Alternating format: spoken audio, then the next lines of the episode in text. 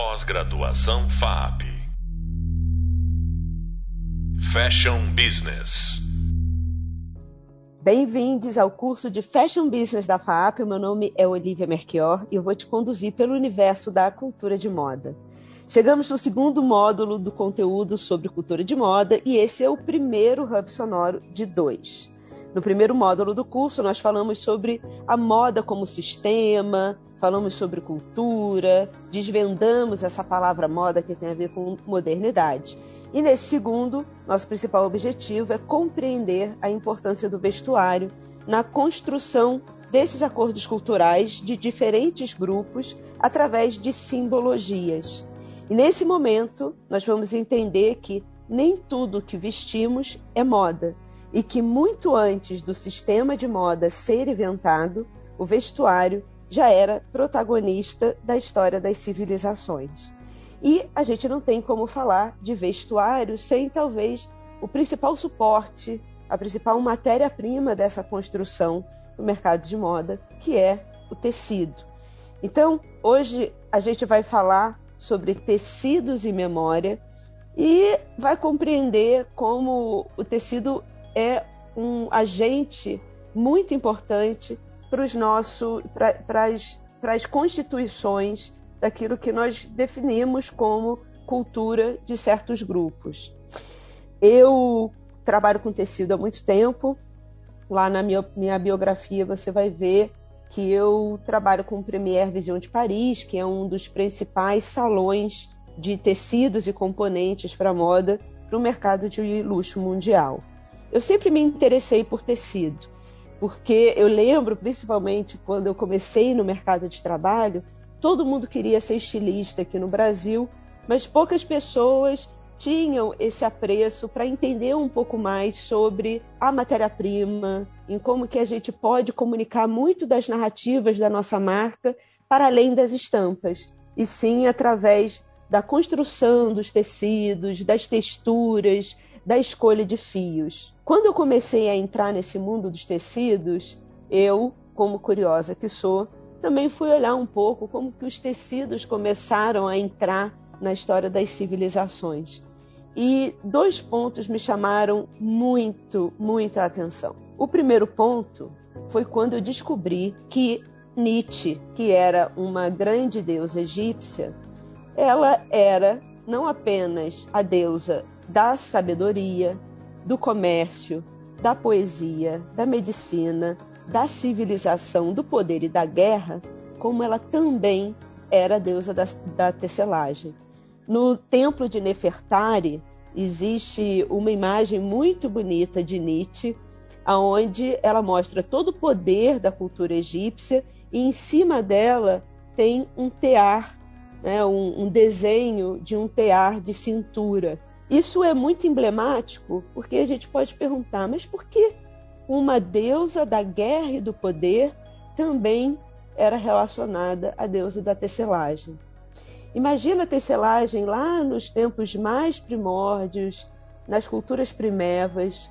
A, te a tecelagem foi uma das principais, uma das primeiras formas de você dominar uma técnica, uma arte de transformação muito diferente daquilo que você conseguia receber da natureza. Então, os povos que conseguiam, assim como dominar outras técnicas, como a agricultura, e entravam também nessa parte de, de domínio né, de uma técnica como a tecelagem, eles tinham um ponto muito a favor de desenvolvimento e principalmente aglutinação dos seus grupos.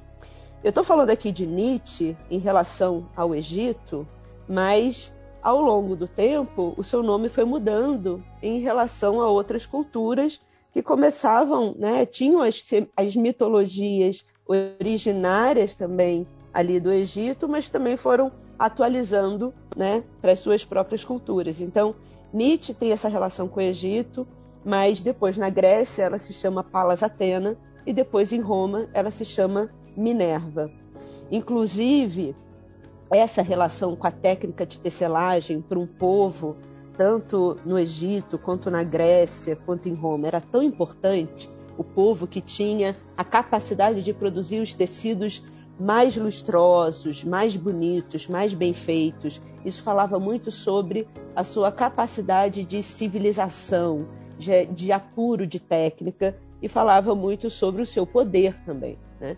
De organização social. Essa história, no caso tanto de Palas Atena, mas depois como Minerva, gerou inclusive um mito, que é o mito de Aracne, e que depois foi retratado pelo Tintoretto num, num quadro clássico chamado Desafio de Aracne.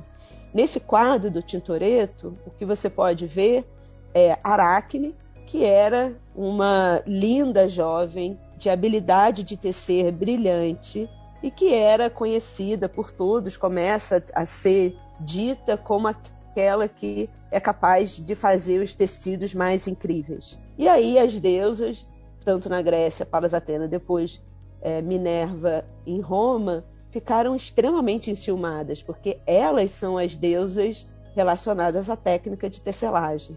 E aí elas desafiam Aracne e esse quadro do Tintoretto, elas estão ali num tear para mostrar quem é capaz de fazer o tecido mais bonito, né? E obviamente, quando uma mortal entra em confronto com uma deusa, isso nunca dá certo. Então, Aracne começa, aí tem, né, como todos os mitos, tem algum, algumas trajetórias. Uma delas é que Aracne começa a tecer histórias sobre as traições de Zeus, né, pai de Palas Atena, e aí ela fica enraivada, né, ela fica muito chateada e acaba transformando Aracne numa aranha, dizendo para ela: se você quer tecer belos tecidos, então você vai fazer isso para o resto da sua vida. Essa história dos tecidos com as mitologias e muito relacionado principalmente à condução da nossa vida e às culturas civilizatórias, principalmente grega e romana, a gente também tem outros mitos. Por exemplo, Cloto, Atropos e Láquesis. São três lúgubres mulheres né, que dominavam a vida das pessoas, tinham poder sobre a vida. Então, enquanto uma, né, elas rodavam a roda da fortuna, então que era esse lugar de tecer os fios, então as rodas iam sendo posicionadas, né? A Cloto vai alimentando a roda, é, a Láquesis vai rodando essa roda e depois a Átropo corta é, esse fio da vida, fazendo com que as pessoas morressem. Então essa relação com a vida, a explicação dos sentidos, por que, que as pessoas têm sorte ou azar na vida, sempre foi relacionado muito principalmente às técnicas de tecelagem. E por fim, antes da gente chamar uma convidada muito especial para a gente conversar aqui sobre tecidos e, e, memória e registros, dá uma pesquisada quando, né, como eu falo aqui em todos os nossos episódios, procurar a origem das, das palavras nos ajuda a compreender muitas coisas. Então, quando a gente pensa têxtil, a gente tem o mesmo radical de texto, porque essas duas palavras, tanto têxtil quanto texto, vem de textere, que é do latim tramar, construir, organizar. Então não é tão difícil a gente pensar nessa relação importante do tecido, nessa passagem, nessa construção social, nessas padronagens que fazem com que um grupo de pessoas se identifique né, na forma de vestir, é, nas cores, né, nos adornos, e se identifiquem ali com uma com uma construção de sentido cultural né, conjunta. Então, quando a gente pensa no tecido social, a gente está falando nessa construção também que a gente dá para a nossa cultura. E aí, obviamente, têxtil é esse lugar também do registro de memória local, né, que não necessariamente tem a ver com a moda. Quando a gente vai, e a gente falou isso lá no nosso primeiro, no nosso primeiro ponto, nosso primeiro vídeo, falando da diferença de roupa, vestuário, indumentária e moda. Então, quando a gente vai falar principalmente de indumentária, que são as civilizações, os grupos de pessoas que não necessariamente são inseridos no mercado, no mercado e no sistema de moda, mas que também trabalham principalmente o tecido de uma maneira muito identitária, né? muito de aglutinação de ideias e identificação de grupos. Então, toda vez que a gente olha o tecido, é importante a gente pensar tudo que existe por trás dessa matéria-prima tão maravilhosa. Mas se, por um lado, certos grupos né, não inseridos no sistema de moda ainda mantêm uma relação de memória, de constituição simbólica, de muito tempo, né? Existe essa passagem do tecido de um grupo, de uma família para outra família. É, na moda, isso tem uma relação né, bem diferente. E isso mostra muito a diferença do vestir para o sistema de moda, quando a gente vai pensar principalmente na relação com os tecidos. E aí, como eu, né, falando para vocês, indo lá para Premier Vision e olhando muito para a construção das nações, também se organizando através da sua produção têxtil, eu resolvi chamar aqui uma grande amiga minha que também trabalha com tecido e com há muito tempo com desenvolvimento de produto para uma empresa têxtil brasileira que é também referência de memória, né, Vanessa? Bem-vinda. Obrigada, Olivia. Van, você trabalha com a Werner Tecidos, que é uma referência principalmente quando a gente fala de seda, né? Na história né, do, do, da tecelagem no Brasil. Qual é o seu relacionamento com tecido? Então, quando você me falou isso, eu comecei a pensar qual a primeira memória que eu tenho de tecido. E assim como o tecido sempre teve um papel central né, nas sociedades eh, primitivas antes do sistema de moda, eu acho que por muito tempo ele ainda teve esse papel, ainda tem, né, um pouco esse papel. E a minha relação com tecido começou criança, porque a gente fazia roupa na minha casa. Né? Então, eu, com três anos, ajudava a escolher o tecido da roupa que a gente ia fazer, da festinha, né? E eu tinha uma vizinha costureira. E eu passei boa parte do, do meu tempo livre de criança deitada nos rolos de tecido da vizinha costureira. E com isso eu fui desenvolvendo um interesse pelo tecido sem saber que isso poderia ser uma profissão algum dia. Né? Eu fui recebendo uma educação informal sobre o tecido através da vizinha, da minha tia, da minha mãe. E Ivan, quando, por exemplo, a gente a gente vê uma grande, grande transformação que aconteceu no mercado de moda, né? Nos últimos tempos, principalmente com a ideia da globalização.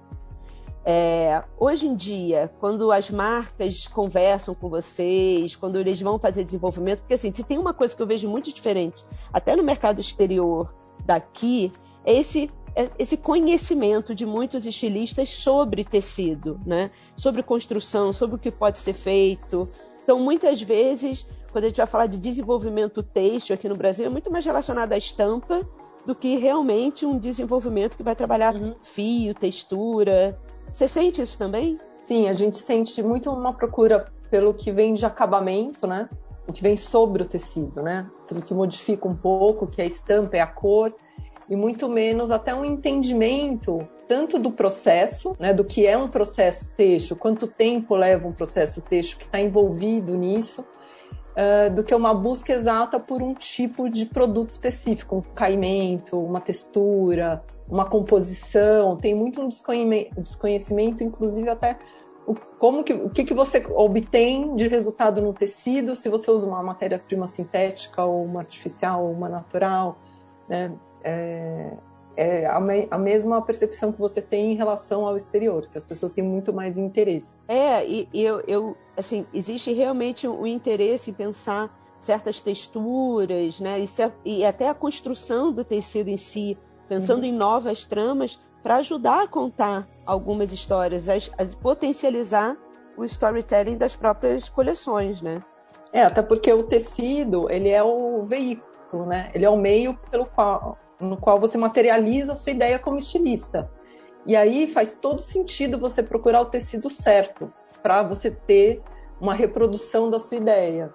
E aí isso muitas vezes até a gente percebe como um impedimento para o desenvolvimento até da marca ou do estilista, porque às vezes ele não sabe o que procurar para poder chegar no objetivo dele naquela criação, naquele caimento, né, daquela peça. É, É, você lembra muito bem que a gente, quando trouxe a Jancói, né, lá no Centro BR aqui no Brasil, você lembra da figura, né? Para quem não hum. sabe, vê lá no vídeo, eu apresentei na nossa videoaula umas imagens da Jancói que tem todo esse trabalho manual relacionado a coisas urbanas, né? Então ela começa a tecer com plásticos e tal. Mas eu lembro nesse momento, quando a gente trouxe a, a Jancóia aqui para o Brasil, que a gente andava na rua com ela e ela trabalha é, é, muito forte em termos de tecido, né? Ela se cobre com tecidos muito bordado, muitas referências russas, referências também de, de cultura americana na parte de esporte. Eu lembro que eu passava pelos lugares e as pessoas paravam para tirar foto com ela. E as pessoas diziam: Nossa, como você está lindamente vestida. E aí eu ficava muitas vezes me perguntando: Pô, tem tanto tecido rico aqui. E aí muitas vezes a gente acaba se vestindo com tecidos né, que não são tão enriquecidos, né? E tendo uma coisa muito mais de praticidade. Uhum. Eu acho que esse interesse né, para também desenvolver coisas mais interessantes para contar as histórias das marcas, poderia ser uma coisa a ser melhor pensada, né? É, eu acho que um pouco ao longo do tempo a gente perdeu é, até essa habilidade de trabalhar o tecido super interessante, rico e tudo, né? Em nome uh, da produtividade, em nome da, da reprodutibilidade, né? De, de, da uniformização. Então, no geral, essa riqueza toda ficou muito mais restrita ao artesanal e ao manual do que tanto ao industrial. Eu acho que ao longo da história industrial brasileira como um todo, a gente acabou perdendo muita referência, né? muito produto e muita capacidade de produção. É, o que eu falo muito aqui no curso, Van, é, é lembrando as pessoas que tudo que a gente faz, principalmente quando a gente produz coisas vestíveis, que são tão simbólicas para as construções das identidades, a gente precisa pensar muito na matéria-prima que a gente está usando para isso, né? Porque elas são capazes de enriquecer uma identidade, né? Criando é, peças que perduram ao longo do tempo, mas muitas vezes as marcas começam a investir em produtos mais baratos, né? De, de... Mas aí a gente tem que pensar que mensagem é essa que a gente está passando com o produto que a gente está criando para o mundo, né? Eu acho que isso é uma coisa muito importante para a gente pensar cada vez mais. Eu acho que ao longo do tempo, esse, o tecido ele é muito associado a essa percepção de valor, né? Tanto da peça como do, do elemento texto em si. E eu acho que com a mudança e aceleração da moda, né, valorizando outros aspectos, né, da velocidade, de ser mais efêmero, né, mais rápido, o, esse meio, a roupa como um todo, ela foi perdendo valor e com isso o tecido também foi perdendo características, perdendo riqueza, perdendo valor. E eu acho que agora a gente pode estar tá, talvez retomando um pouco desse interesse pelo pelo fazer, que eu acho que no final é isso, porque o tecido ele é basicamente é industrial, é uma produção que por mais que a gente tenha uma um, um, desenvolvimento tecnológico em produção industrial, ele ainda é muito manual, né? Ele ainda segue a, os mesmos processos de anos e anos atrás.